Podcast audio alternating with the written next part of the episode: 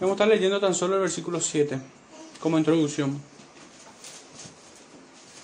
Dice Apocalipsis capítulo 17, verso 7. Y el ángel me dijo, ¿por qué te asombras? Yo te diré el misterio de la mujer y de la bestia que la trae, la cual tiene las siete cabezas y los diez cuernos. Que el Señor bendiga su palabra, hermanos, y me ayude a predicar con verdad en este tiempo. Sinceramente reconozco que es un capítulo que me ha costado. Me ha costado armonizar un poco todas las ideas que, que, que aquí encontramos. Ya ciertamente hemos dicho que la segunda sección de este gran libro comienza en el capítulo 12 y a partir de allí empieza a utilizar un lenguaje más celestial que terrenal. Y en cierta medida eso hace un poco más complejo la interpretación. Pero como bien se ha dicho, la escritura en muchas partes pudiera ser un misterio, pero no un enigma. No, recuerdo quién lo dijo, pero es cierto esto.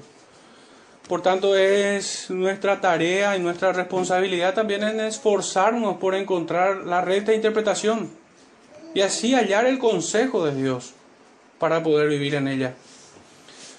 Las consecuencias de una mala interpretación o, de un abordaje irresponsable de las escrituras trae consecuencias terribles. Y una de ellas hoy la vamos a estar viendo. El título de este sermón es El misterio de la mujer ramera y de la bestia que la trae. Por eso hemos leído tan solo el verso 7 para introducirnos en el tema. Pero quisiera traer un texto del libro del profeta Daniel. Ciertamente está muy conectado estas revelaciones acerca del final de los tiempos y de esta dispensación en su totalidad. El final de los tiempos este, comprende este periodo o esta dispensación. Entre Apocalipsis y Daniel están muy conectados. Y en el capítulo 4 del profeta Daniel leemos desde el verso 29 al 33. Y dice, al cabo de doce meses, paseando en el palacio real de Babilonia, habló el rey y dijo, ¿no es esta la gran Babilonia que yo edifiqué para casa real con la fuerza de mi poder y para gloria de mi majestad? Aún estaba la palabra en la boca del rey cuando vino una voz del cielo. A ti se te dice, rey Nabucodonosor, el reino ha sido quitado de ti y de entre los hombres te arrojarán, y con las bestias del campo será tu habitación, y como los bueyes te apacentarán, y siete tiempos pasarán sobre ti, hasta que reconozcas que el Altísimo tiene el dominio en el reino de los hombres. Lo da y lo da a quien él quiere. En la misma hora se cumplió la palabra sobre Nabucodonosor y fue echado de entre los hombres y comía hierba como, como los bueyes, y su cuerpo se mojaba con el rocío del cielo hasta que su pelo creció como plumas de águila y sus uñas como de las aves. Hasta allí. Hermanos, tomé esta porción porque ciertamente encuentro los mismos elementos que, vemos en Apocalipsis 17. Acá nosotros vemos a, a un imperio, a una gran ciudad construida por mano de hombre y ella exaltándose en esta ciudad. No es Dios quien es exaltado, sino que es el hombre mismo allí. Y hermanos, sepamos reconocer esto desde el Génesis, que esta es la estrategia del diablo. Pues ciertamente la serpiente antigua que ofreció a Adán y Eva, seréis como dioses. Justamente es la oferta de Satanás. Es la misma oferta que seduce a las almas inconstantes, a todo aquel que, que desprecia a Cristo. Y sin Él es imposible al pecador no codiciar tal oferta. Al modo que cuando llega a sus oídos, su corazón se inclina rápidamente hacia, hacia esa perversión. Pero no es el único elemento que encontramos aquí. También vemos que hay juicio sobre quienes están en tal posición. Vemos también la soberanía de Dios. Vemos que la palabra profética es segura, como bien dice el apóstol Pedro, y digna de ser creída, porque este juicio se ha cumplido sobre Nabucodonosor y sobre aquella gran ciudad, quien fuera Babilonia en aquellos días. Entonces creo que es un reflejo de lo que hoy vamos a estar viendo. Nuestro, nuestro capítulo 17 se divide, diría de manera natural, en dos secciones. La primera parte va desde el versículo 1 hasta el versículo 7, donde nosotros encontramos la descripción de esta gran ramera. Es una descripción de ella. Y la segunda parte encontramos su relación con la bestia. ¿Cómo es que ellos operan? ¿Cuál es la conexión que ellos tienen? ¿A quién responde? ¿Cuál es su propósito? ¿Contra quién pelean? Y por sobre todas las cosas, ¿quién los vence y cuál es su final? ¿Cuál es la sentencia que es dictada sobre ella? Hermanos, y en este primer punto, leamos desde el versículo 1. Dice, vino entonces uno de los siete ángeles, que tenía las siete copas, y habló conmigo diciendo, ven acá y te mostraré la sentencia contra la mujer, contra la gran ramera, la que está sentada sobre muchas aguas, con la cual han fornicado los reyes de la tierra, y los moradores de la tierra se han embriagado con el vino de su fornicación.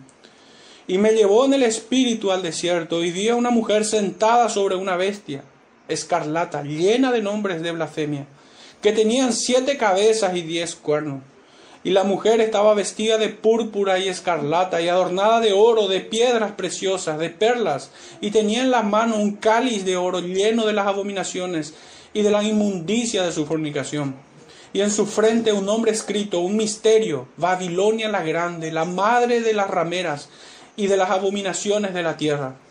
Vi a la mujer ebria de la sangre de los santos y de la sangre de los mártires de Jesús y cuando la vi, quedé asombrado con gran asombro.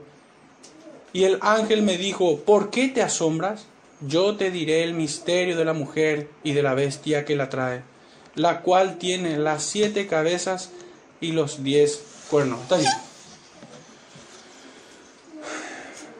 Habíamos dicho que en esta primera parte tenemos una descripción de esta gran ramera. Y lo primero que hemos de ver es que se trata o que está representada por una mujer viciosa que se dedica a relaciones ilícitas con los reyes de la tierra y con todos los moradores de ella. Es que todo el capítulo, hermanos, también nos dice de que ésta está sentada primero sobre muchas aguas, como hemos leído en el versículo 1. También ella se le ve sentada sobre la bestia, en el versículo 3. Y también la vemos sentada sobre los montes en el verso 9, mostrando gran poder y dominio y control que ejerce sobre los habitantes de la tierra y sus reyes embriagándose en el vino de su fornicación. Hermanos, esta es la imagen de, de, esta ramera, de esta gran ramera, como bien le presenta en el capítulo, en el versículo 1. Y hay un, hay un énfasis recurrente en todo este capítulo. Y es acerca de su, de su pecado, acerca de, de su operación en este mundo. Esta mujer siendo ramera, dice en el verso 2, que trae o su convite es el vino de su fornicación. Lo vuelve a reafirmar en el versículo 4 diciendo que el cáliz de oro que trae en la mano está lleno de la inmundicia de sus fornicaciones. En el verso 5 el título lo vuelve a reafirmar. Es la madre de las rameras. Hermanos, entonces ciertamente es marcado el énfasis acerca del carácter de esta Babilonia, de esta ramera ciertamente está cargado de vicios, de perversiones, de seducción. Y todos quienes son convidados en este cáliz son los que sirven al dragón. Esta imagen está lejos de mostrarla en victoria. Pues uno de, los ángeles llama a Juan y le dice, y le muestra la sentencia de la gran ramera. Esta es, esta ya está condenada. Esta imagen no nos muestra a esta ramera en victoria o que finalmente consigue sus propósitos, sino más bien nos muestra desde inicio para que nuestros corazones se inclinen hacia Cristo. Los muestra derrotada, vencida por el Cordero. De hecho, en el verso 14 es lo que concluye. Dice, pelearán contra el Cordero y el Cordero los vencerá. Porque Él es Señor de señores y Rey de reyes y, y los que están con Él son llamados y elegidos y fieles. Esta mujer cabalga sobre la bestia.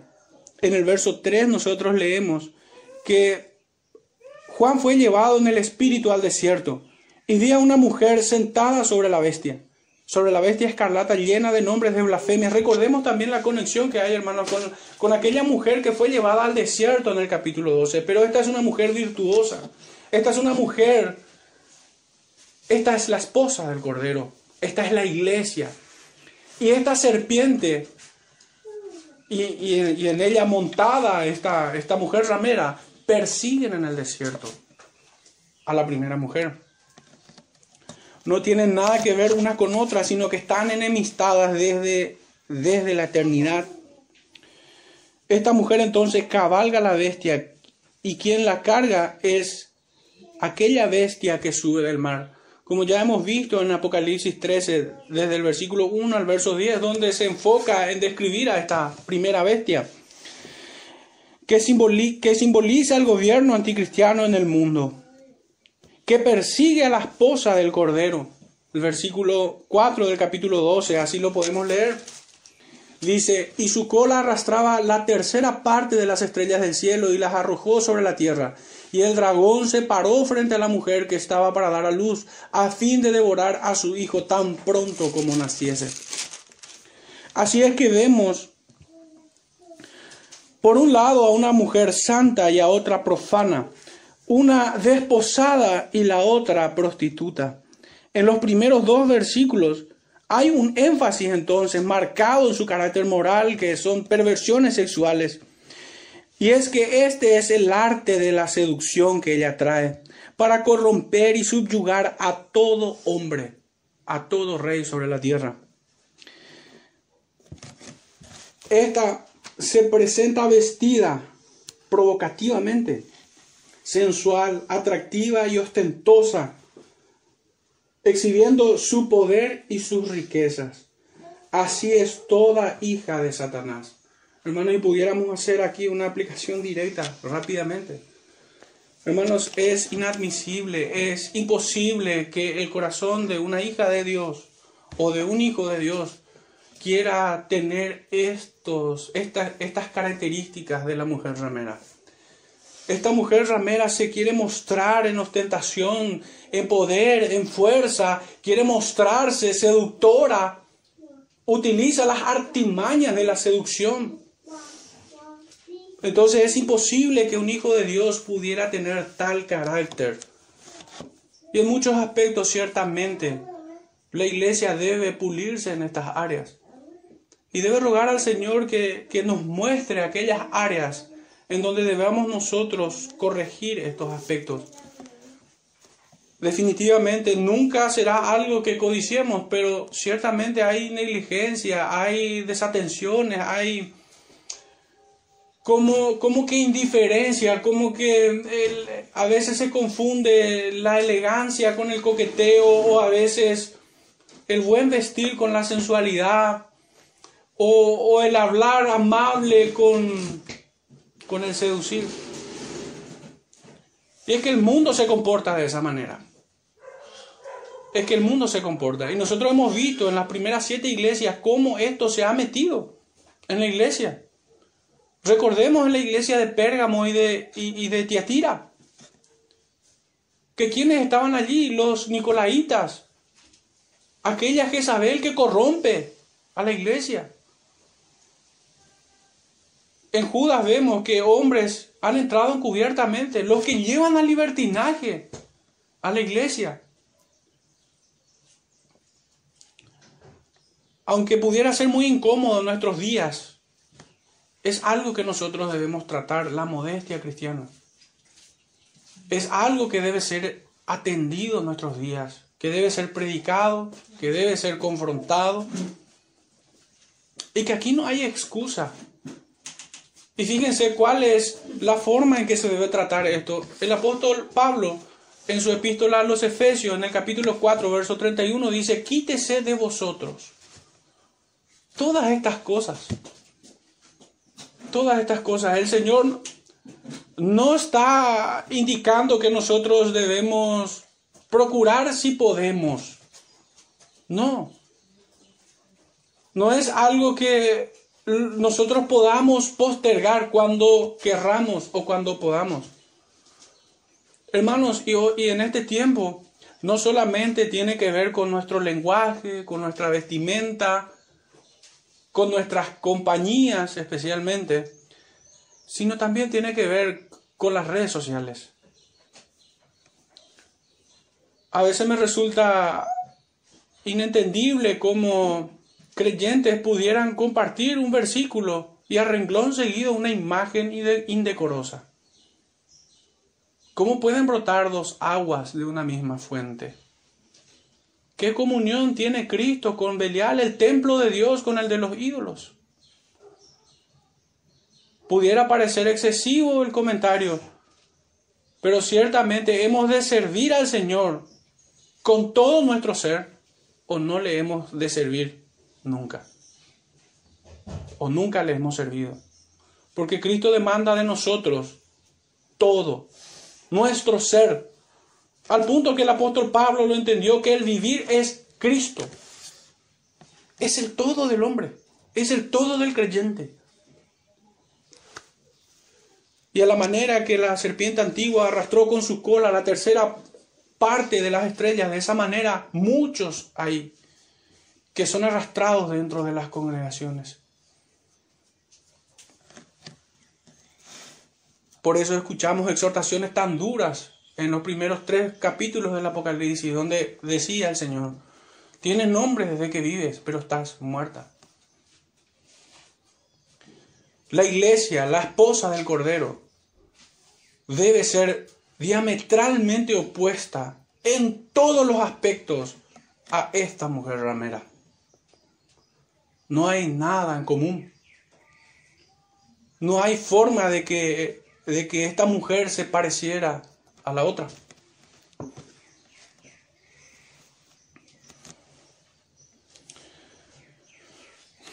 Entonces así es que podemos ver, por un lado a la desposada y por otro lado a la prostituta. Por un lado podemos comparar incluso con otras mujeres del Antiguo Testamento como Esther, una mujer sumisa, sujeta a su Señor. Y por otro lado podemos ver a la esposa del rey Acab, insolente y blasfema.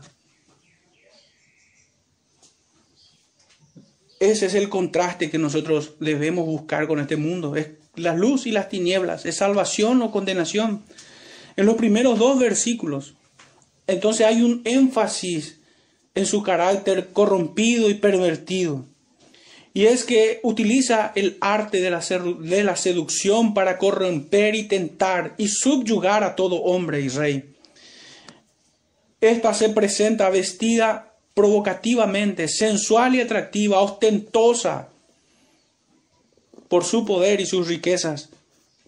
Así es toda hija de Satanás, vestida de púrpura y escarlata, adornada de oro y de piedras preciosas, de perlas. Su convite aunque en una copa de oro su contenido es inmundicia, con la cual se embriaga a sí misma y a todos los moradores de la tierra, con la sangre de los santos a quienes no puede poseer. En una línea, esta mujer es una pervertida, suntuosa y arrogante ramera. Esta tiene un nombre y el texto nos dice Babilonia la Grande la madre de las rameras y de las abominaciones de la tierra.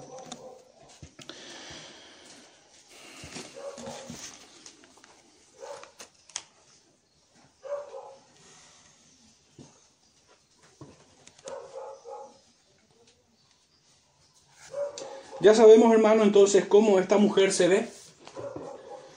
Ya sabemos a qué se dedica. Y a la luz de este versículo 5 sabemos cómo se llama. Babilonia, la madre de las rameras. Pero la pregunta sigue estando, ¿quién es esta gran ramera? ¿Acaso se trata de una sola persona en la historia de la humanidad? ¿Acaso se trata de una sola institución en la historia de esta tierra? ¿Podemos responder a esta pregunta? El consejo eterno de Dios nos lleva a escudriñar su palabra y a buscar la respuesta en ella. Y hermanos, no encontrar, como habíamos dicho, la recta interpretación nos expone a caer en los brazos de ella. Fijémonos, y no, no voy a explicar este texto porque a la tarde vamos a estar viendo esto, pero en el capítulo siguiente, 18, verso 4, tenemos un consejo. Salid de ella, pueblo mío, dice. Salid de ella. Pero ¿cómo hemos de responder en obediencia a este llamado si no sabemos identificar quién es ella? Bueno, este capítulo 17 nos describe a esta mujer ramera. Nos describe cómo ella se ve. ¿Cuál es su actividad? ¿Cómo entretiene a todo morador de la tierra? Y en su nombre nosotros debemos ir a los registros bíblicos. Porque allí nosotros encontraremos el verdadero significado de quién es esta mujer ramera y podemos responder y obedecer. No habrá una forma, no habrá una forma posible de obedecer a Cristo si no llegamos entonces a la recta interpretación. Juan utiliza un lenguaje del Antiguo Testamento, por lo tanto hay que ir allí para responderla y buscar su significado en la misma escritura. Hermanos, el primer texto al, que les invito a ir está en el profeta Isaías. Profeta Isaías capítulo 13. Versículos 19 al 22. Dice, y Babilonia, hermosura de reinos y ornamento de la grandeza de los caldeos será como Sodoma y Gomorra a las que trastornó Dios. Nunca más será habitada, ni se morará en ella de generación en generación, ni levantará allí tienda el árabe, ni pastores tendrán allí majada, sino que dormirán allí las fieras del desierto, y sus casas se llenarán de hurones. Allí habitarán avestruces y allí saltarán las cabras salvajes.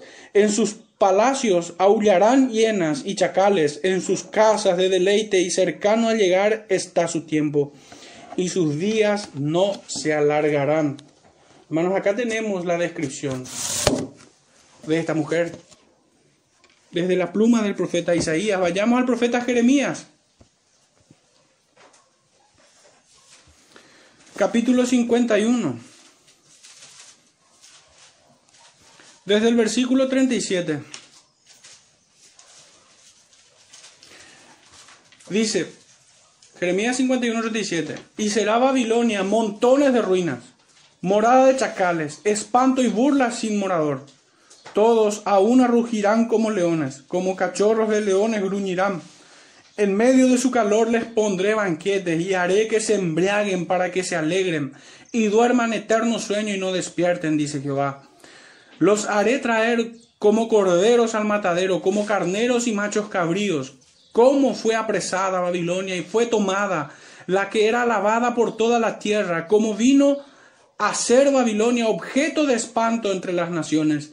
Subió el mar sobre Babilonia, de la multitud de sus olas fue cubierta, sus ciudades fueron asoladas, la tierra seca y desierta, tierra en que no morará nadie, ni pasará por ella hijo de hombre y juzgaré a Abel en Babilonia y sacaré de su boca lo que se ha tragado, y no vendrán más naciones a él, y el muro de Babilonia caerá. Salid de en medio de ella, pueblo mío,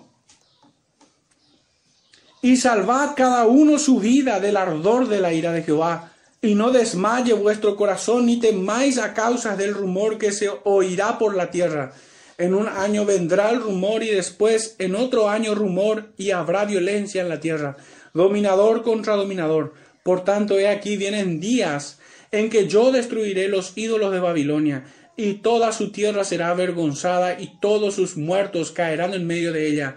Los cielos y la tierra y todo lo que está en ellos cantarán de gozo sobre Babilonia, porque del norte vendrán contra ella destruidores, dice Jehová. Por los muertos de Israel caerá Babilonia, como por Babilonia cayeron los muertos de toda la tierra. Los que escapasteis de la espada, andad no os detengáis, acordaos por muchos días de Jehová y acordaos de Jerusalén. Estamos avergonzados porque oímos la afrenta. La confusión cubrió nuestros rostros porque vinieron extranjeros contra los santuarios de la casa de Jehová. Por tanto vienen días, dice Jehová, en que yo destruiré sus ídolos y toda su tierra gemirán los heridos. Aunque suba Babilonia hasta el cielo y se fortifique en las alturas, de mí vendrán a ella destruidores, dice Jehová. Óyese el clamor de Babilonia y el gran quebrantamiento de la tierra de los caldeos, porque Jehová destruirá Babilonia y quitará de ella la mucha jactancia, y bramarán sus olas, y como sonido de muchas aguas será la voz de ellos. Porque vino destruidor contra ella, contra Babilonia, y sus valientes fueron apresados. El arco de ellos fue quebrado, porque Jehová Dios de retribuidores, de retribuciones, dará la paga. Y embriagaré a sus príncipes y a sus sabios, a sus capitanes, a sus nobles y a sus fuertes, y dormirán sueño eterno y no despertarán, dice el rey, cuyo nombre es Jehová de los ejércitos. Así ha dicho Jehová de los ejércitos, el muro ancho de Babilonia será derribado enteramente, y sus altas puertas serán quemadas a fuego. En vano trabajarán los pueblos y las naciones se cansaron solo para el fuego. Palabra que envió el profeta Jeremías a Seraías, hijo de Nerías, hijo de Maasías, cuando iba con Sedequías, rey de, Judá, a Babilonia, en el cuarto año de su reinado, y era Saraías el príncipe, el principal camarero. Escribió pues Jeremías en un libro todo el mal que había de venir sobre Babilonia, todas las palabras que están escritas contra Babilonia. Hermanos, este texto nos presenta de una ciudad ramera, de un imperio poderoso, que se jactaba en sus riquezas, que tenía un espíritu de autosuficiencia, que no había lugar para Dios en ese, en ese sitio. Es, un, es, un, es una gran ciudad que se deleitaba en sus muchos pecados, y hermanos, una característica muy importante, incluso que nos va, nos va a ayudar bastante a entender nuestro tiempo. Estos perseguían a la iglesia. Estos perseguían a los que adoraban al eterno Dios. Estos son idólatras que se adoran a sí mismos y que en su engaño y en su error adoran a la bestia.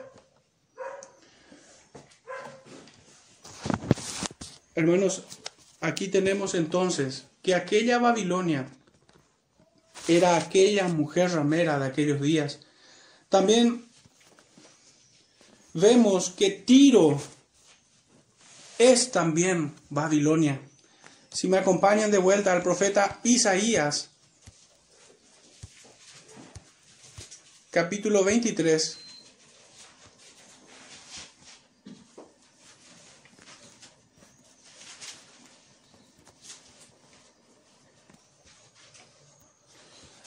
Versículos 15 al 19 dice, Acontecerá en aquel día que Tiro será puesta en olvido por setenta años, como días de un rey.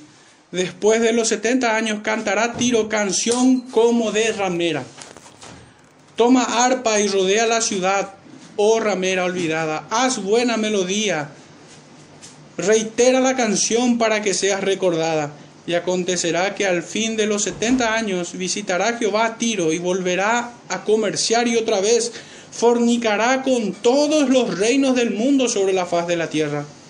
Pero sus negocios y ganancias serán consagrados a Jehová, no se guardarán ni se atesorarán, porque sus ganancias serán para los que estuvieren delante de Jehová, para que coman hasta saciarse y, y vistan espléndidamente.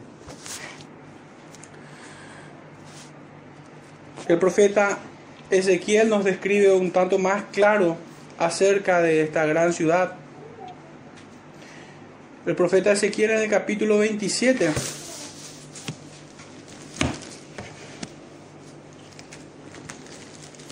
La puerta.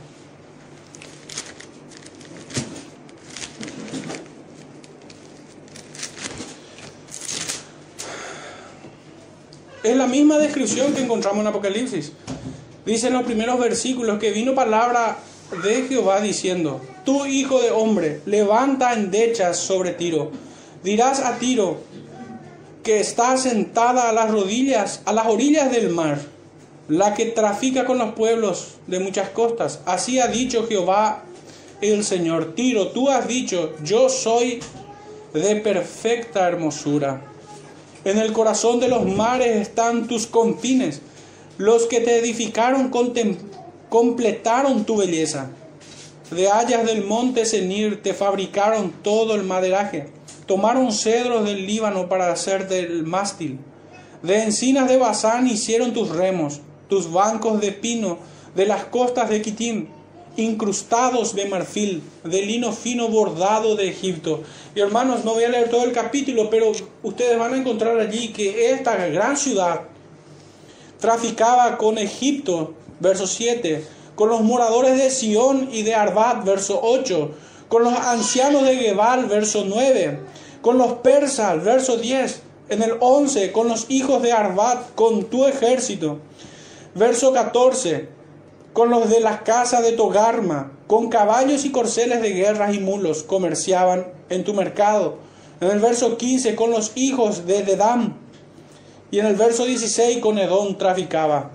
Pero hermanos, en el verso 17, Judá y la tierra de Israel comerciaban contigo, con trigos de Minit y de Panac. Miel, aceite y resina negociaban en tus mercados. Verso 18, con Damasco, con Dan en el verso 19, con Arabia en el verso 21 y con los mercaderes de Sabá en el verso 22. Hermanos, estos traficaban con todo el mundo. Recordemos que en el capítulo 13, cuando estudiábamos acerca de la primera bestia que sube del mar, esto representaba el poder económico, político y militar de, la bestia. Y ciertamente todo, todo el mundo es visto aquí. De hecho que debemos concluir rápidamente de que esta gran Babilonia es el mundo entero. Es el mundo entero. Pero en el pasado también fue representado con Nínive. Leamos lo que dice el profeta Nahum. En el capítulo 3, los primeros versículos dice, ay de ti ciudad sanguinaria, toda llena de mentira y de rapiña, sin, apar- sin apartarte del pillaje, chasquido del látigo y fragor de ruedas, caballo atropellador y carro que salta, jinete iniesto y resplandor de espada y resplandor de lanza y multitud de muertos y multitud de cadáveres, cadáveres sin en sus cadáveres tropezarán. A causa de la multitud de las fornicaciones de la ramera de hermosa gracia, maestra de en hechizos, que seduce a las naciones con sus fornicaciones y a los pueblos con sus hechizos. Heme aquí contra ti, dice Jehová de los ejércitos, y descubriré tus faldas en tu rostro, y mostraré a las naciones tu desnudez y a los reinos tu vergüenza y echaré sobre ti inmundicias, y te afrentaré y te pondré como estiércol. Todos los que te vieren se apartarán de ti y dirán, Nínive es asolada. ¿Quién se compadecerá de ella? ¿Dónde te buscaré consoladores? Hermanos, acá nosotros podemos ver que la escritura nos señala a esta gran ramera que son como grandes ciudades que se levantan una detrás de otras después de haber sido destruida. Podemos recordar a aquella Babilonia antigua del tiempo del poderoso, del primer poderoso de la tierra, Nimrod. que erigió la torre de Babel buscándose un nombre a la manera como Satanás quiso sentarse en el trono de Dios. También vemos a la Babilonia nueva, así vamos a llamar a la Babilonia de, de los días de Nabucodonosor, que se jactaba en aquella gran ciudad llena de placeres, llena de mundanalidad, de toda clase de idolatría. Así también vemos en Nínive una ciudad orgullosa, poderosa en sus días.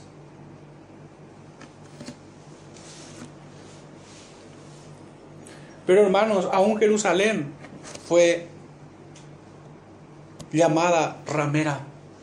El profeta Isaías, en el capítulo 1, verso 21 al 25, nos dice, ¿Cómo te has convertido en ramera, oh ciudad fiel? Llena estuvo de justicia. En ella habitó la equidad, pero ahora los homicidas. Tu plata se ha convertido en escorias. Tu vino está mezclado con agua.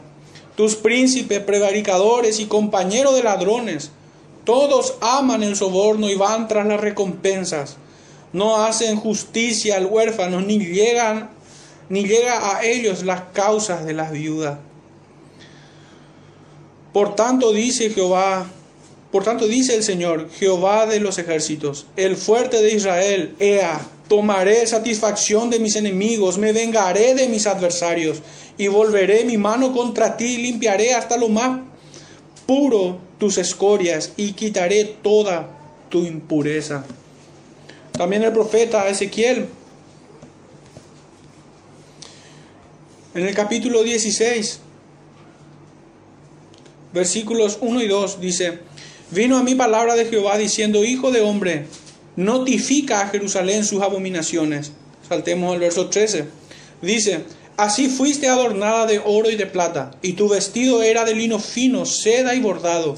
Comiste flor de harina de trigo, miel y aceite, y fuiste hermoseada en extremo, y prosperaste hasta llegar a reinar. Y salió tu renombre entre las naciones a causa de tu hermosura, porque era perfecta a causa de mi hermosura que yo puse sobre ti, dice Jehová el Señor pero confiaste en tu hermosura y te prostituiste a causa de tu renombre. Y derramaste tus fornicaciones a cuantos pasaron, suya eras. Y tomaste de tus vestidos y te hiciste diversos lugares altos y fornicaste sobre ellos. Cosa semejante nunca había sucedido ni sucederá jamás. Tomaste asimismo tus hermosas alhajas de oro y de plata que yo te había dado y te hiciste imágenes de hombre y fornicaste con ellas. Y tomaste tus vestidos de diversos colores y las cubriste, y mi aceite y mi incienso pusiste delante de ellas.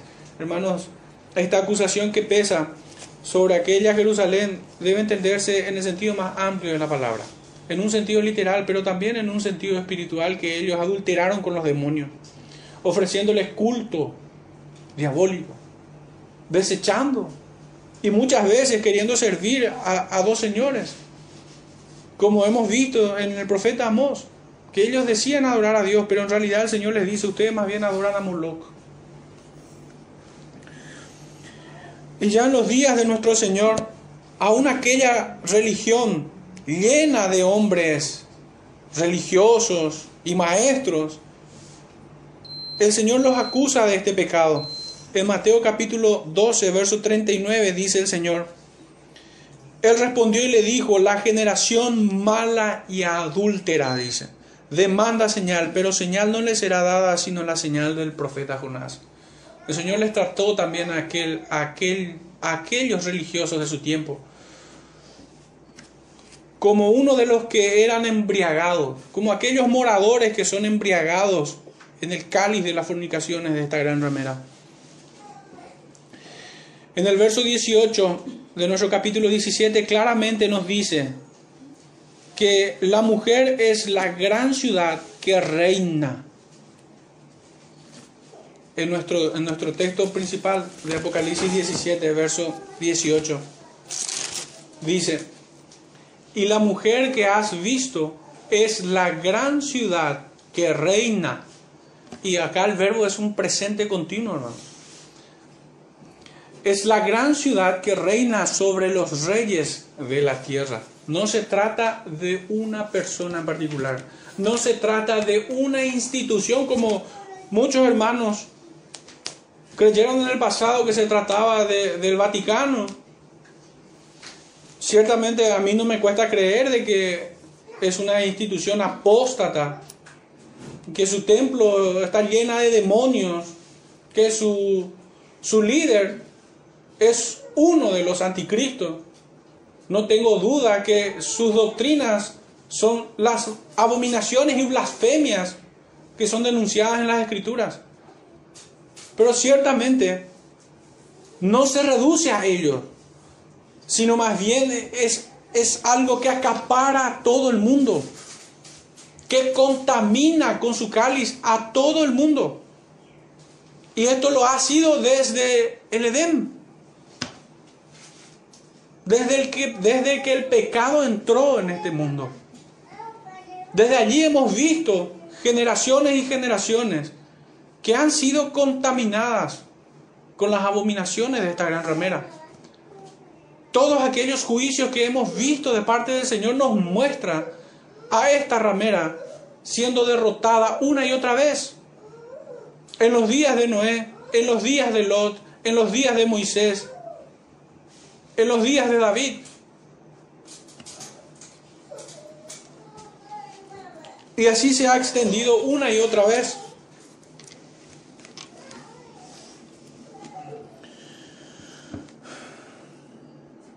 Entonces claramente se trata de una gran ciudad que reina sobre los reyes de la tierra. Esta es atrevida, seductora y corrupta, que fornica y embriaga a los moradores de la tierra.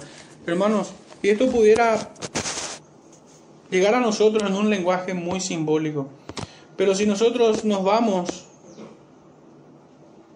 a Primera de Juan capítulo 2, versículo 15 y 10, al 17, creo que podemos entenderlo con mayor claridad.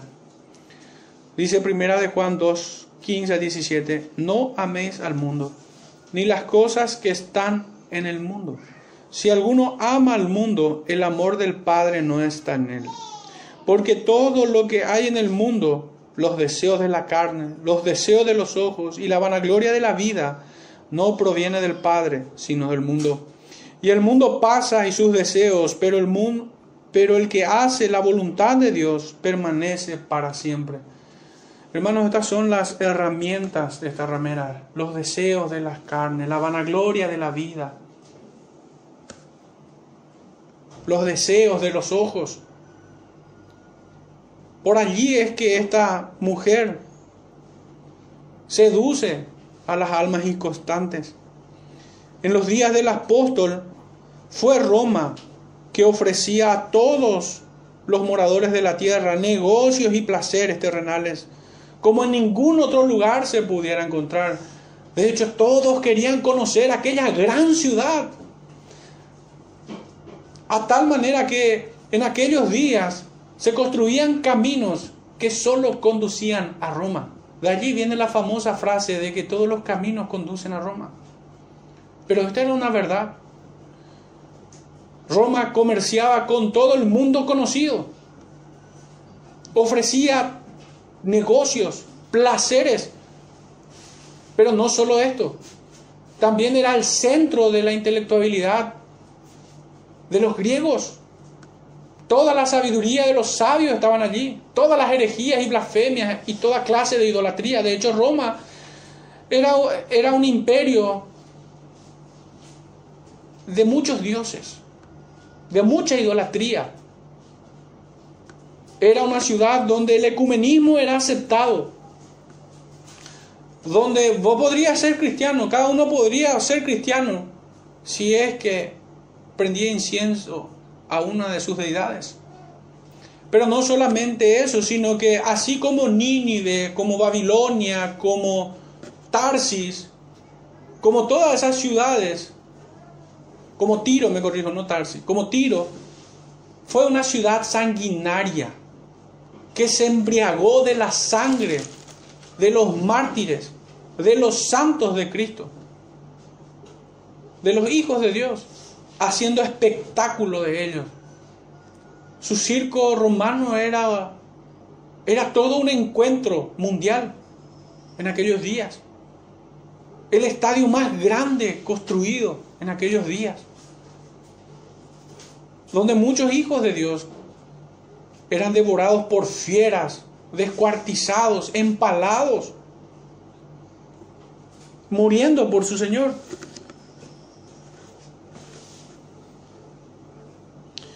Pero Babilonia es el mundo como una ciudad capital y centro de, seducciones. No, no se reduce a aquella Roma imperial, ni a esta Roma blasfema que hoy tenemos,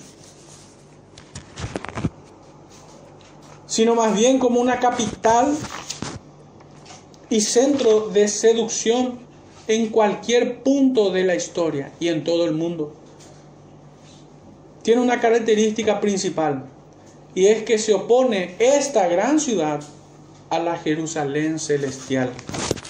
Podemos adelantarnos un poco al capítulo 21 y ver desde el verso 9 al 27. Es contra esta ciudad que batalla, así como aquella mujer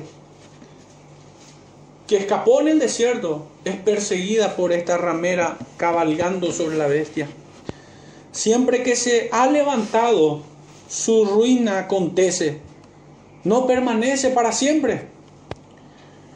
Llámese Babilonia, Tiro, Nínive, Jerusalén terrenal, Roma o California también si queremos. Y así será con la última gran ramera en el final de este milenio, de esta era, de esta dispensación con la segunda venida de nuestro Señor. Será su derrota final. Nuestra segunda parte, hermanos, va desde el verso 8 hasta el final. Y habíamos dicho que aquí encontramos la relación de la ramera con la bestia, su relación con la bestia dice desde el verso 8, la bestia que has visto era y no es, y está para subir del abismo e ir a perdición. Y los moradores de la tierra, aquellos cuyos nombres no están escritos desde la fundación del mundo en el libro de la vida, se asombrarán viendo la bestia que era y no es y será. Hermanos, también vemos aquí. Lo primero que aparece con la mujer es su sentencia, es su derrota final. Y para con la bestia también. Acá vemos también que ella va a perdición. Verso 9. Esto para la mente que tenga sabiduría, las siete cabezas con siete montes sobre los cuales se sienta la mujer. Y son siete reyes, cinco de ellos han caído, uno es y el otro aún no ha venido. Y cuando venga es necesario que dure breve tiempo. La bestia que era y no es, es también el octavo y es de entre los siete y va a la perdición. Y los diez cuernos que has visto son diez reyes que aún no han recibido reino, pero por una hora recibirán autoridad como reyes juntamente con la bestia. Estos tienen un mismo propósito y entregarán su poder y su autoridad a la bestia. Hasta allí brevemente. Hermanos, ya en el capítulo 13 hemos visto una descripción más amplia acerca de esta, bestia, pero aquí más bien es presentada en su relación con la gran ramera. El texto nos dice que era y no es, y está para subir del abismo. También dice en el final de ese versículo, es, dice, la que era y no es y será. Dos veces vuelve a presentar las mismas ideas. Muchos, muchas veces esta bestia asoma su cabeza. Lo ha hecho en la Babilonia antigua, como lo habíamos dicho, y a lo largo de todos los imperios, Nínive, Babilonia moderna, los medos, persas, el imperio greco-romano. Por esto sus adoradores se maravillan al ver a su querida bestia, pues se levanta una y otra vez, aunque siempre son derrotados por el Cordero. En los días del apóstol Juan, la bestia se erigía como aquel imperio romano imperial y hoy le llamamos, hoy le pudiéramos llamar o identificar como el globalismo o el gobierno mundial que claramente se opone contra todo lo que se llame Dios que orquesta sus fuerzas para ridiculizar a la iglesia. Hermanos, esto es así. Y nunca se ha visto más claro que en este periodo que estamos atravesando o que hemos pasado recientemente. Hermanos, díganme si, la, si no ha intentado el gobierno mundial ridiculizar a la iglesia, tratándola como algo no esencial. ¿Cómo pudiera hacer esto? Lo hemos dicho ya en otras ocasiones y hoy lo he de decir de vuelta. ¿Cómo puede ser que un supermercado sea más importante? ¿Cómo puede ser que el pan que perece sea más importante que aquel que a vida eterna permanece? Realmente es bochornoso lo que la iglesia en este tiempo ha aceptado. La iglesia debe arrepentirse de esto. Y todo creyente que ha renunciado a su adoración de vida, porque recordemos como decía, decíamos al inicio de este servicio, que todo creyente le debe una adoración de vida al Señor. Hermanos, y hay, y hay algo peor que esto. Y es la impenitencia. No hay pecado más horrendo que la impenitencia. ¿Puede acaso configurar la impenitencia como un pecado? Claro que sí. Porque Dios manda que todos los hombres se arrepientan. No hacerlo es pecar. Es persistir obstinadamente en el pecado. Y esa fue una humillación que, hemos recibido. Así como en los días del apóstol Juan, el creyente y todo adorador era perseguido al punto que tenían que reunirse en catacumbas, tenían que reunirse clandestinamente para adorar al Señor. También hemos pasado un periodo de tiempo similar.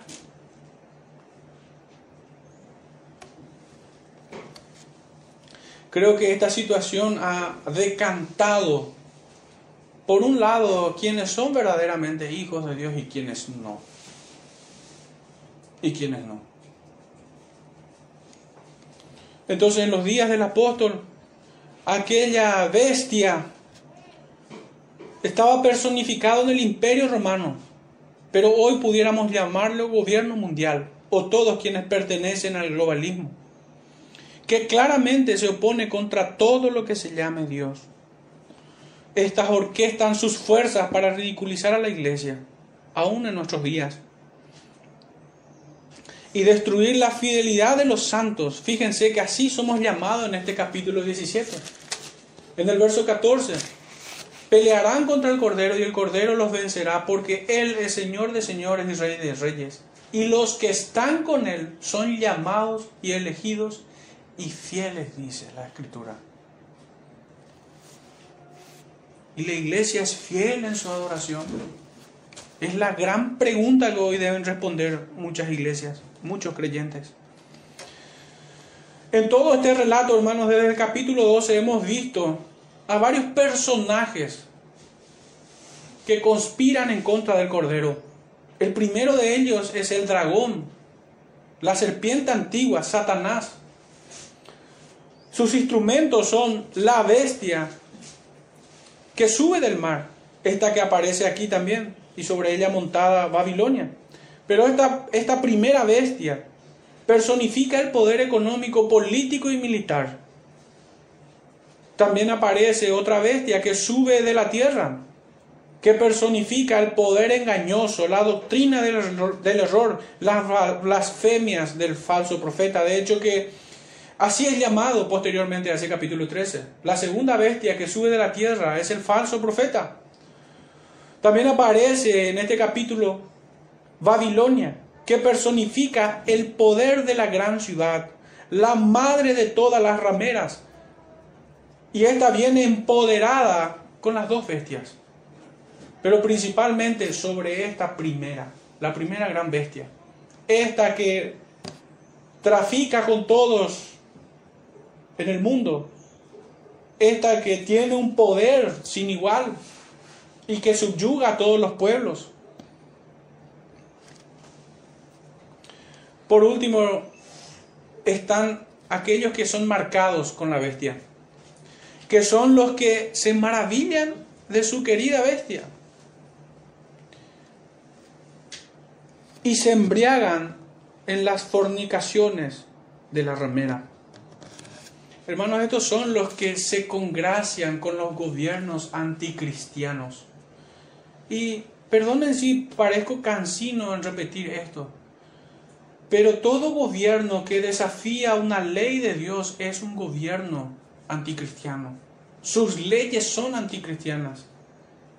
Y estamos en un contexto donde se quieren aprobar y ya se están aprobando en otros países leyes absolutamente abominables acerca de, del matrimonio gay, de la adopción de niños por esta clase de pervertidos, como si fuera un derecho de ellos que se compren un perro. También vemos en todo este asunto de la autopercepción, que son leyes también hoy en muchos países. Está la más atroz de las leyes que gracias a Dios aún no se ha aceptado en nuestro país y es el aborto, como si matar fuera un derecho. Es un holocausto. Es un sacrificio a Moloch. Pero también, y que no parezca menor esto,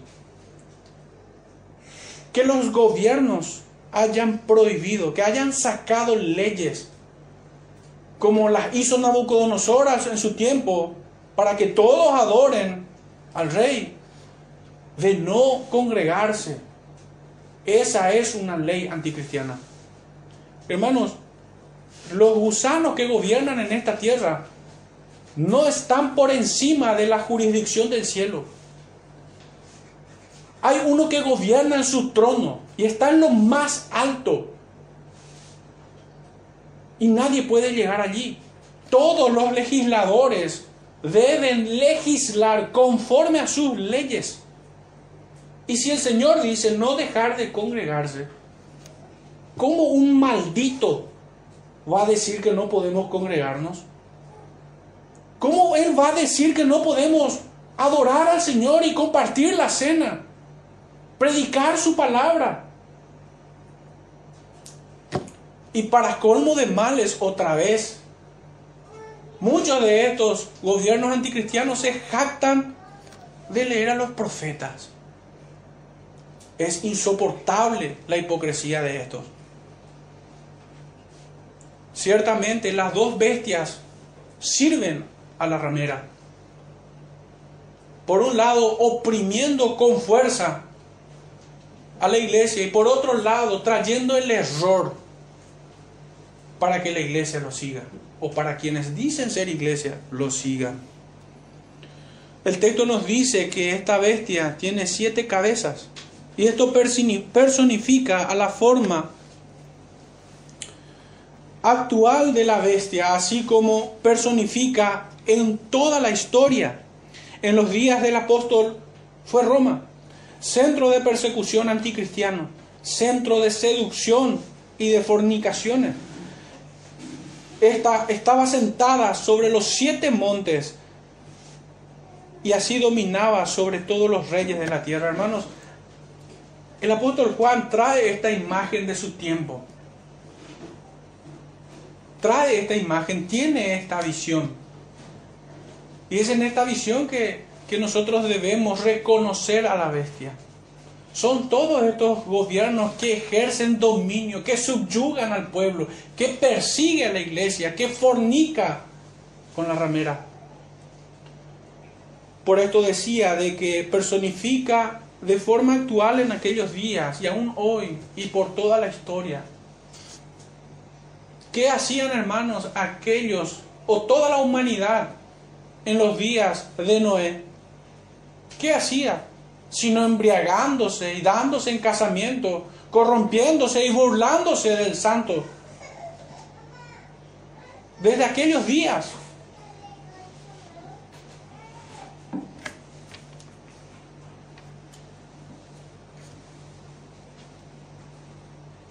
La pregunta importante en este punto es, ¿tenemos algo parecido en nuestros días?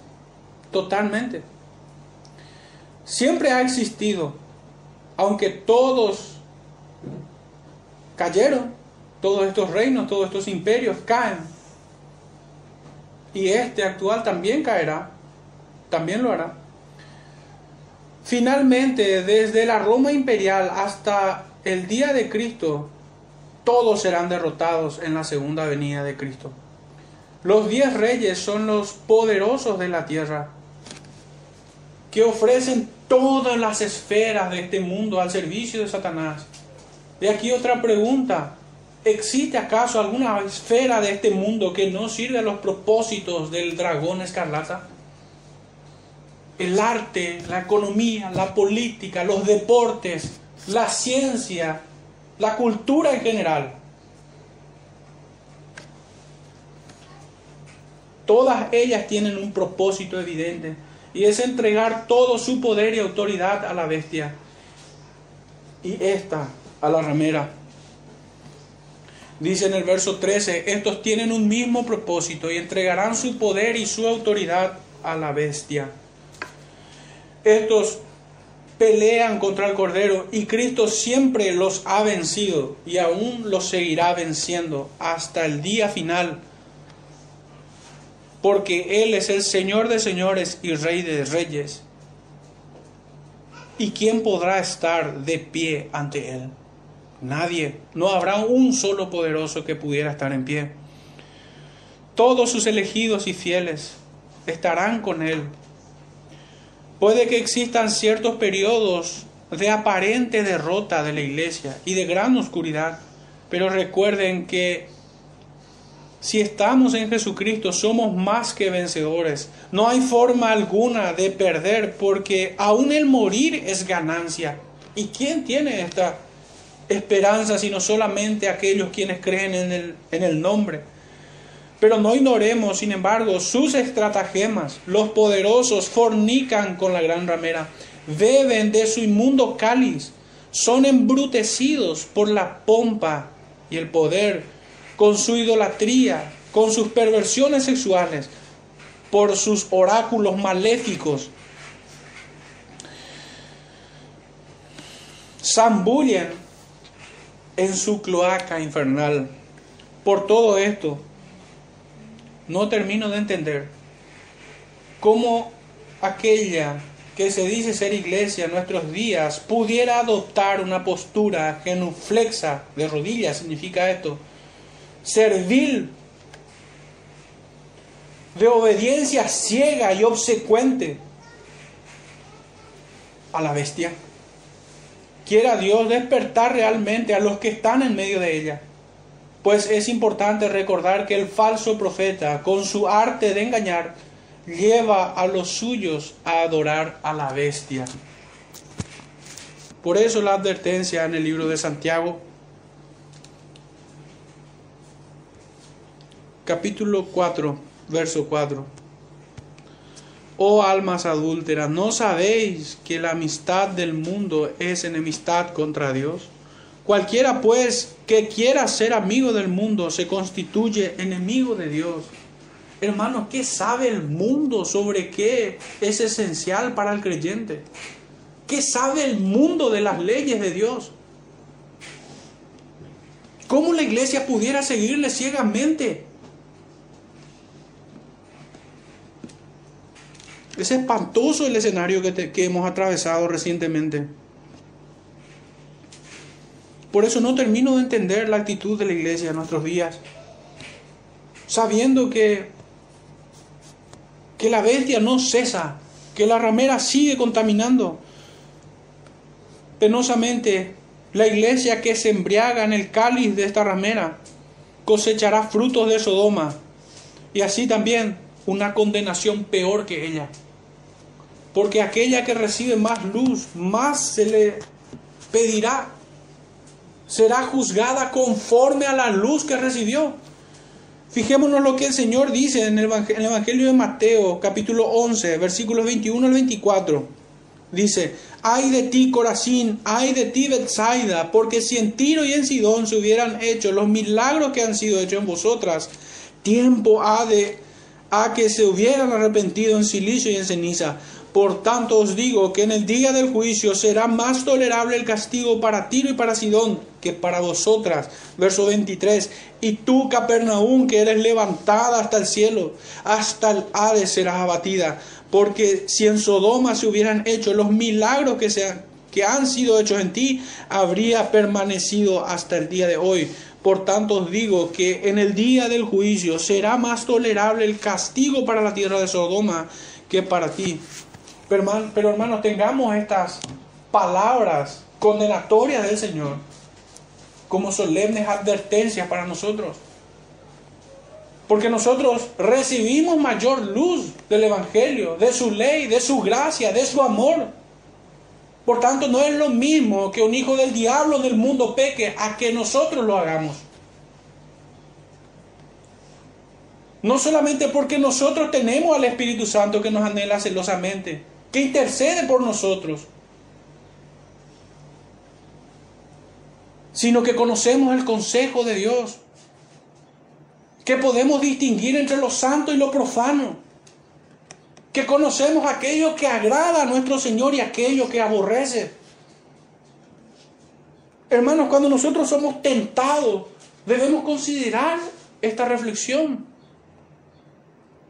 Ciertamente la concupiscencia a veces gana,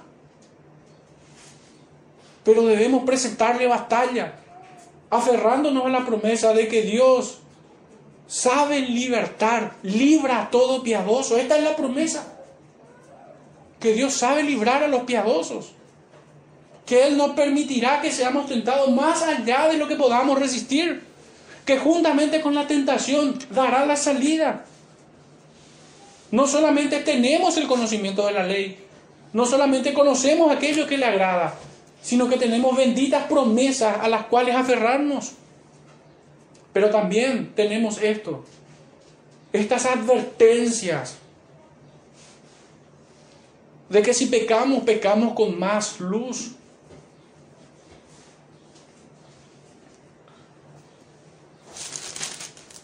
Por esto es bueno meditar en estas, en estas cosas. Por tanto, y esto digo más allá de de estas paredes, si alguno pudiera escuchar. El consejo es este, salgan de ella. Sí, salgan de todo lugar donde esta ramera se sienta. Salgan de esos lugares. Llámese familia, llámese trabajo, llámese amigos, llámese como se llame, salgan de ella. Lo que vayamos a perder no es nada. Ciertamente diremos como, como el apóstol, con el apóstol Pablo, todo lo tengo por basura. Y si esto es una verdad, en nuestras vidas el Señor nos concede las fuerzas para hacerlo. Recordemos que el mundo ofrece ostentación, ofrece toda clase de deleites, de vanidades. Su estrategia es la seducción. También es la opresión sin duda porque estos gobiernos anti, anticristianos usan la espada. Utilizan las leyes de origen espurio para reprimir al pueblo. Pero hermanos, el mayor peligro es la seducción. La historia nos muestra a un José que soportó la tentación de la esposa de Potifar. Soportó la tentación, soportó su seducción, su propuesta indecente. Enfurecida esta ramera, lo acusó injustamente y no fue soltado por su Señor. Hermanos, esa es una verdad para todo creyente.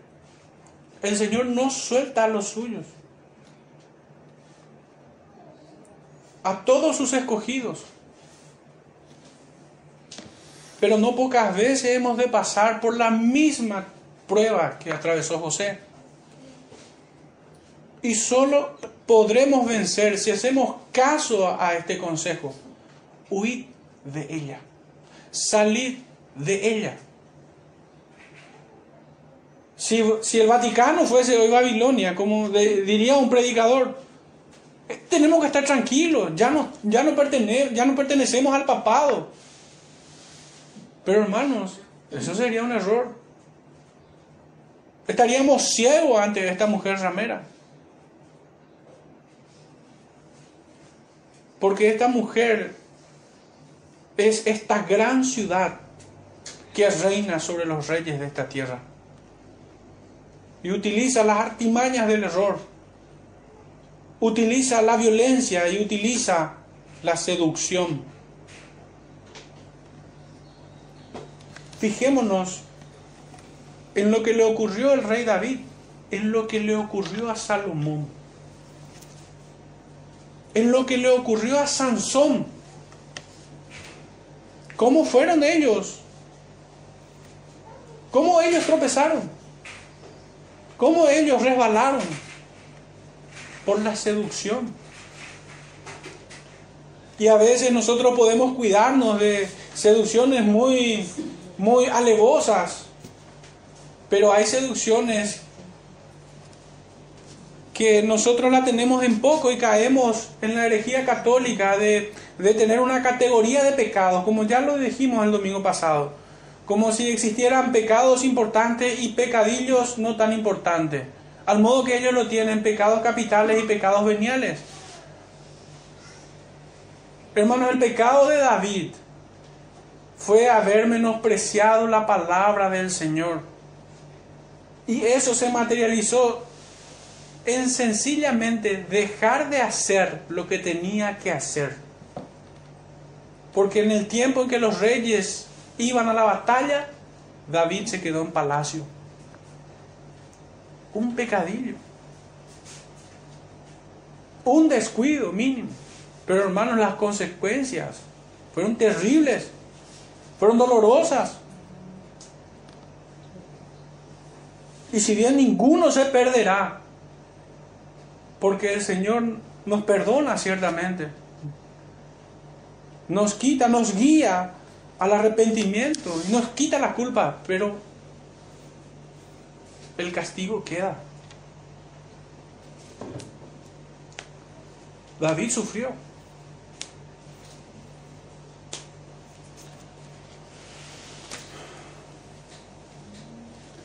Buscando una conclusión y reflexiones, hermanos, esta ramera recibe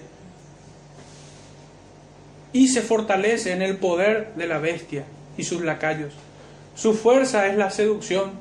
Su propósito es la de rendir al mundo entero a los pies de Satanás. Peleará hasta el último día contra el Cordero y su iglesia. Allí donde haya libertinaje, allí estará los tentáculos de esta ramera. Tal como incesantemente vemos en las escrituras. Así el mundo acosa al creyente, todo el mundo. En su rechazo nos acusará y perseguirá. Pero nosotros debemos rogar a Dios que nos conceda de su gracia para perseverar fiel hasta el final. Esta es la pregunta. ¿Está la iglesia, tu familia y tu persona bajo la seducción de Babilonia? Recordemos que en las iglesias de los primeros capítulos, Jezabel se había infiltrado. Los nicolaitas también. Y en Judas 4, hombres perversos también. Una mala interpretación o el descuido de este consejo de salir de ella nos arrojará a los brazos de esta gran ramera. Y ya como aplicaciones prácticas y finales, las malas compañías, hermanos, es coquetear con esta prostituta. Y de seguro terminaremos fornicando con ella. Dos más, dos consejitos más antes de leer algunos versículos. Mujeres, no vistan como ella. Varones, huyan de la presencia de ellas. Por último, apartarse de todo aquel que llama, debemos apartarnos de todo aquel que llamándose hermano conviva con ella, con esta ramera. No podemos nosotros permanecer con alguien que coquetea o que vive con esta ramera.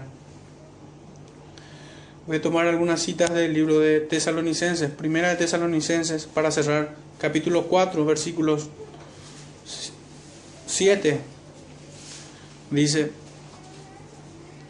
pues no nos ha llamado Dios a inmundicia, sino a santificación. Esta es la fuerza del consejo. De apartarnos de todo aquel que vive desordenadamente, de todo aquel que llamándose hermano vive con esta ramera o vive como ella. esta es la fuerza del consejo cuando les digo que debemos no debemos parecernos a ella. Mujeres no vistan como ella y varones huyan de su presencia. Las malas compañías coquetear con ella. Y ciertamente se terminará fornicando con ella. En el capítulo 5, verso 1 al 7 dice, pero acerca de los tiempos y de las ocasiones no tenéis necesidad, hermanos, de que yo os escriba, porque vosotros sabéis perfectamente que el día del Señor vendrá así como ladrón en la noche que cuando digan paz y seguridad, entonces vendrá sobre ellos destrucción repentina, como los dolores a la mujer encinta, y no escaparán.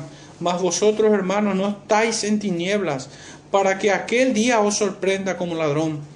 Porque todos vosotros sois hijos de la luz e hijos del día, no somos de la noche ni de las tinieblas. Por tanto, no durmamos como los demás, sino velemos y seamos sobrios. Pues los que duermen de noche duermen, y los que se embriagan de noche se embriagan. Por último, segunda de Tesalonicenses, capítulo 2, verso 1 en adelante dice, pero con respecto a la venida de nuestro Señor Jesucristo y, y nuestra reunión con Él, os rogamos, hermanos, que no os dejéis mover fácilmente de vuestro modo de pensar, ni os conturbéis ni por espíritu, ni por palabra, ni por carta como si fuera nuestra, en el sentido de que el día del Señor está cerca. Nadie os, engañe en ninguna manera, porque no vendrá sin que antes venga la apostasía y se manifieste el hombre de pecado, el hijo de perdición, el cual se opone y se levanta contra todo lo que se llama Dios os, o es objeto de culto, tanto que se sienta en el templo de Dios como Dios, haciéndose pasar por Dios ¿No os acordáis que cuando yo estaba todavía con vosotros os decía esto? Y ahora vosotros sabéis lo que detiene, a fin de que a su debido tiempo se manifieste. Porque ya está en acción el, el misterio de la iniquidad. Solo que hay quien al presente lo detiene, hasta que él a su vez sea quitado del medio. Y entonces se manifestará aquel inicuo a quien el Señor matará con el espíritu de su boca y destruirá con el resplandor de su venida, inicuo cuyo advenimiento es por obra de Satanás, con gran poder y señales y prodigios mentirosos, y con todo engaño de iniquidad para los que se pierden, por cuanto no recibieron el amor de la verdad para ser salvos. Por esto Dios les envía un poder engañoso para que crean la mentira a fin de que sean condenados con los que no creyeron a la verdad, sino que se complacieron en la injusticia. Y por último, capítulo 3. Dice, por lo demás, hermanos, orad por nosotros, para que la palabra del Señor corra y sea glorificada, así como lo fue entre vosotros, y para que seamos librados de hombres perversos y malos, porque no es de todos la fe. Pero fiel es el Señor, que os afirmará y guardará del mal. Y tenemos confianza respecto a vosotros en el Señor, en que hacéis y haréis lo que os hemos mandado. Y el Señor encamine vuestros corazones al amor de Dios y a la paciencia de Cristo. Pero os ordenamos, hermanos, en el nombre de nuestro Señor Jesucristo, que os apartéis de todo hermano que ande desordenadamente y no según la enseñanza que recibisteis de nosotros, porque vosotros mismos sabéis de qué manera debéis imitarnos, pues nosotros no anduvimos desordenadamente entre vosotros. Hermanos, que el Señor nos guarde, nos conceda de su gracia para permanecer fieles en este tiempo y bendiga a su iglesia en este día. Señor les bendiga, hermanos.